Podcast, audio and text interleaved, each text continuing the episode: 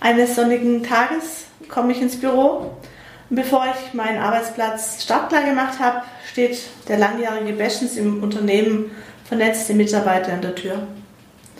Ich brauche Sie mal für ein Gespräch, sagt er zu mir. Am besten gleich. Fügt er auch noch hinzu. Ich schaue über meinen Brillenrand, runzle die Stirn und antworte, bin gleich da, um was geht es denn? Die kommenden Minuten steigt mir ein kalter Schauer über den Rücken. Im Umschlag, den er mir über den Tisch schiebt, hm, finde ich die Kündigung. Die Kündigung eines A-Mitarbeiters. Was habe ich denn da wieder versäumt? Ein herzliches Grüß Gott zu unserem Podcast Herr mit den Führungsfehlern.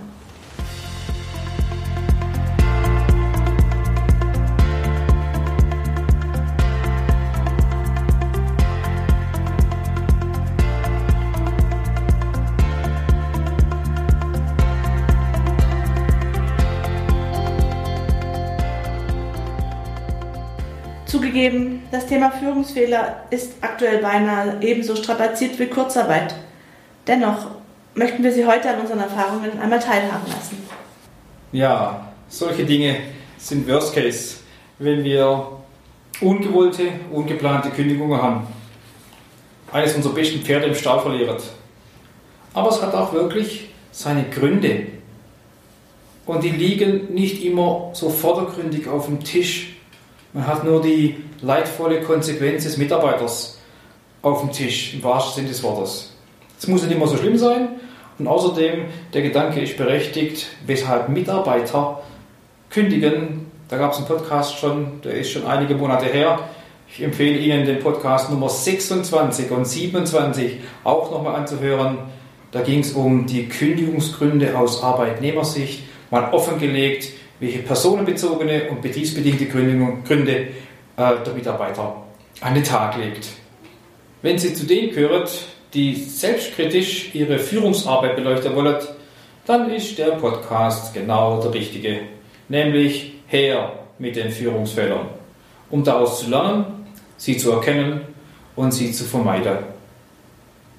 Wir gehen heute schwerpunktmäßig darauf ein, was für Führungsfehler das sind, bezogen auf Mitarbeiterführung. Als Führungskraft habe ich ja noch andere Aufgaben, Budgetierung, Planung, die ich mit mir selber ausmache und meine ureigenste Aufgabe ohne Mitarbeiter. Also es geht um Verhältnis Führungskraft zu Mitarbeiter und deren Fehler. Jetzt sind wir ja nicht die Erste, die sich über Führungsfehler Gedanken machen. Von den unzähligen die es gibt, wenn man Google irgendwo oder sonstige Suchmaschine das Wort Führungsfehler eingibt, dann kommen gigantisch viele Beispiele.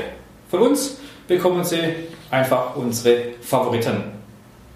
Wenn wir zu Beginn diese Kündigung, diese ungeplante Kündigung im Vordergrund stehen haben, dann kann man schon mal beginnen mit der Fragestellung, wie schaffe ich es denn, dass ich mich lange auf ein bestehendes Team verlassen kann, damit es gelingt, kein Wissensverlust oder einen drohenden Wissensverlust im Unternehmen entstehen zu lassen. Und dazu kommen jetzt die nächsten Fehler-Headlines, die Sie bitte einfach schon mal gehört haben müssen. Unser Mitarbeiter hm, hat wirklich viel mehr Arbeit geleistet. Er hat sich extrem in ein Projekt reingehängt. Hier ist Feedback angesagt, liebe Führungskräfte. Es muss nicht der ganz große Bahnhof sein, aber Anerkennung ist ein wahnsinnig hoher Motivationsfaktor. Damit darf die Führungskraft großzügig umgehen. Natürlich nur, wenn sie berechtigt ist, die, das positive Feedback, aber großzügig darf man damit wirklich umgehen, äh, sobald was gelungen ist. Also ich glaube wirklich auch das Thema kein Feedback ist tatsächlich ein sehr, sehr wichtiger, deshalb auch als erster Punkt genannt. Als zweiten würde ich gerne den Punkt nennen, dass Führungskräfte manchmal die Eigenschaft haben, Konflikten aus dem Weg zu gehen. Da arbeitet leutsamer Menschen, unterschiedliche Couleur, unterschiedliches Verhalten. Die Menschen haben andere Schwerpunkte, Bedürfnisse. Wir wissen alles und es gibt Spannung.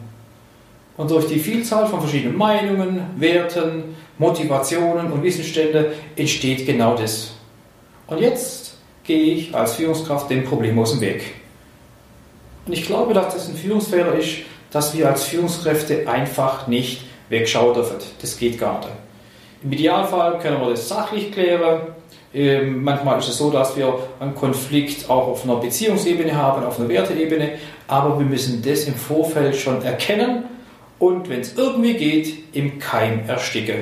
Also seien Sie so gut, wenn Sie den Fehler nicht begehen wollen, Sie erkennen Konflikt, sprechen Sie ihn direkt und klar mit den betroffenen Leuten an und gehen Sie den Konflikten nicht aus dem Weg. Den dritten Punkt, das weiß ich, ist für jede Führungskraft eine der schwersten Übungen, dass sie eine Aufgabe loslassen. Es ist für eine A-Kraft wirklich ganz arg schwierig, effektiv zu arbeiten, wenn sie auf ihrem Weg zu dem Ziel, zu ihrem Aufgabenziel permanent kontrolliert wird. Wie weit bist du? Was hast du gemacht? Wann wirst du das Ergebnis präsentieren können? Oder was noch viel schlimmer ist, wenn man einer A-Kraft, auch wahrscheinlich jeder B-Kraft, sagt, so, jetzt machst du erst das und jenes und als nächstes dann dieses. Also wenn man ihr den Weg vorgibt, das macht es wirklich schwierig. So als Hinweis, wenn Sie als Führungskraft 80 Prozent Ihrer Zeit mit Tagesgeschäft verbringen, alles sich kontrollieren, zur Kontrolle vorlegen lassen und alles abzeichnen wollen, bitte genau sehen wollen, wann welcher Bleistift bestellt wird, dann wäre es doch jetzt im Moment höchste Zeit, abgeben zu lernen und ohne Kontrolle.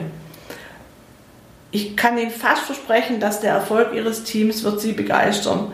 Fehler können natürlich passieren, das ist ja völlig klar. Ihre Mannschaft muss sich ja auch dann erstmal dran gewöhnen. Ich weiß, dass Führungskräfte diesem Kontrollwahn unterliegen, den Sie gerade beschrieben haben, Frau Hummel. Und ich weiß auch, dass Sie notwendigerweise aussagefähig sein müssen. Wie läuft, was läuft, wie der Chef fragt. Stimmt. Aber es ist tatsächlich eine Kunst und auch eine, ja, keine Pflicht, sondern eher eine Kür, dass man lernt abzugeben. Ich würde das sogar noch ergänzen mit dem Aspekt nicht bloß abgeben, sondern es ist ein Führungsfehler, in dem Zusammenhang auch bestimmte Impulse, Ideen, die von Mitarbeitern kommen, einfach ignoriert, vielleicht sogar runterbügelt. Keine Möglichkeit schafft. Die Leute arbeiten tagtäglich mit ihrem Thema und es gibt keinen Platz dafür, die Dinge zu verbessern und zu optimieren. Das heißt noch lange, dass die alle Ideen und Innovationen umgesetzt werden müssen. Aber ich halte es für sehr, sehr wichtig, dass solche Ideen ernst genommen werden. Und es nicht bloß notwendig ist, dass wir den Weg überwachen und das Ziel. Klar, Ziel selbstverständlich, aber manchmal kann man auch links rum oder rechts rumgehen. Und wir kennen diese Aussage, das ist sogar negativ belegt, so Micromanagement und Perfektionismus hindert uns loszulassen und hindert uns, die Dinge anderen zu überlassen und auf eine andere Art und Weise zum Ziel zu kommen. Der vierte Führungsfehler, der wahrscheinlich eher ziemlich unbewusst passieren kann, ist, wenn Sie mit überfülltem Terminkalender außer Haus sind, Reisen, Besprechungen, Tagungen und Messen ihr, ihre Wochen takten. Damit de delegieren Sie zwar offensichtlich gut, nur bedenken Sie, dass Sie unter Umständen den Draht zu Ihren Mitarbeitern verlieren. Virtuellen Chefs, die eigentlich nicht da sind, vertraut man nicht gerne. Wenn Sie bewusst einmal nachfragen, was läuft denn gut oder wo läuft es holprig oder vielleicht müssen wir irgendwo eingreifen, damit signalisieren Sie, ich vertraue euch zwar, dass ihr das schafft, aber kann ich dennoch irgendwas für euch tun? Lassen Sie sich einfach regelmäßig bei Ihrem Team blicken. Der nächste Führungsfehler ist so alt wie wir Menschen, solange wir reden, miteinander schwätzen. Wenn einer redet, muss einer zuhören. Und ich glaube, dass es sehr, sehr wichtig ist, dass wir als Führungskräfte im Rahmen unserer Mitarbeiterführung einfach mit unseren Mitarbeitern ein Ohr schenken. Wir können nicht richtig zuhören manchmal. Wir haben es eilig, wir wollen zum nächsten Termin, wir haben nur wenige Minuten Zeit und hören nicht richtig zu, wir hören nicht richtig hin und hören nicht auf. Aufhören im Sinne von nicht aufhören, sondern äh, genau zuzuhören. In der Theorie kennen Sie äh, die Pyramide des aktiven Zuhörens. Ich möchte jetzt nicht oberlehrermäßig unterwegs sein, aber es macht schon was. Ob ich nur Aufmerksamkeitsreaktionen zeige, ob ich äh, mit ihnen rede und Feedback gebe im Sinne von, ich habe es richtig verstanden, was du mir gesagt hast. Oder bis hin, auch das Ganze zu vertiefen, das Ganze auch nochmal ähm, auszubreiten und genau zuzuhören, was sagt mir der Mitarbeiter, auch zwischen den Zeilen mit der Maßgabe kennen Sie die Augenfarbe Ihres Gegenübers. Mit dem Sie gerade sprechen. Schauen Sie ihn an, Augen sind das Tor zum Innenleben, zur Seele des Menschen und das spricht sehr viel dazu. wenn Ihnen das gelingt, ein Stück weit Empathie in den Tag zu legen, sich rein zu versetzen in den anderen, was treibt mein Mitarbeiter um? Haben Sie richtig zugehört? Womit beschäftigt er sich? Und was tut er den ganzen lieben langen Tag? Also, vom Punkt 5, von dem Führungsfehler nicht richtig zuhören lernen und schenken Sie den Menschen ein ehrliches, aufrichtiges Ohr. Und beinahe nahtlos zum nicht richtig zuhören geht es in den für heute letzten Punkt der Führungsfehler. Richtig zuhören und dabei bitte, bitte authentisch sein. Wer versucht, seinen Mitarbeitern ein X für ein U vorzumachen, der wird wohl niemals ein Team haben, das vertrauensvoll miteinander umgehen kann. Wir Mitarbeiter erkennen spätestens bei der ersten Schwierigkeit, ob wir uns auf sie als Führungskraft verlassen können oder ob sie uns im Regen stehen lassen. Ich bin immer hin und her gerissen beim Thema authentisch, weil wir haben ja auch eine Rolle zu spielen. Spielen in Anführungszeichen, sondern eine Rolle wahrzunehmen, einzutauchen. Ich kann dir nur empfehlen, hören Sie sich auch hier mal, wenn Sie wieder Lust, Liebe und Laune haben, den Podcast 44 an. Da ging es um dieses Spannungsfeld, authentisch sein und bleiben in Verbindung mit Rolle wahrnehmen. Podcast 44. Dass Ihnen Führungsfehler unterlaufen werden, ist völlig normal. Perfekt wird es, wenn Sie sich diese bewusst machen. Dann können Sie sie verinnerlichen und nach und nach gegensteuern. Als Fazit möchte ich heute ausrufen, dass es Ihr Ziel sein muss, Ihr Team so aufzustellen, dass Sie alle gemeinsam diese Führungsfehler kennen, aber zusammen so robust sind, dass Sie sie auch aushalten. Klar werden Ihre Teammitglieder gelegentlich murren. Es wird auch nicht den ganzen Tag Partystimmung sein. Es sollte vielmehr eines ihrer Führungsziele werden, dass sie anstehende Schwierigkeiten und Konflikte lösen und dass es nicht gleich eskaliert. Es ist immer der richtige Zeitpunkt, sich mit Führungsfragen zu konfrontieren und sich mit Führungsfehlern schlau zu machen. Und zwar mit denen, die man noch nicht gemacht hat, die man schon gemacht hat oder die man von anderen lernen kann. Als Mehrwert gibt es in unserem Seminar darauf die richtigen Antworten und mit den erlernten Methoden in unserem Training können Sie auch jede weitere Führungsfragestellung ganz entspannt selber lösen. Werden Sie also vom Manager zum Leader. Nehmen Sie sich acht Tage Zeit und melden Sie sich gleich an. Wir freuen uns, Frau Hummel und ich, dass Sie hier bei uns in diesem Führungskräfteseminar für acht Tage komplett alles dabei, was Sie brauchen an Werkzeugen, Methoden.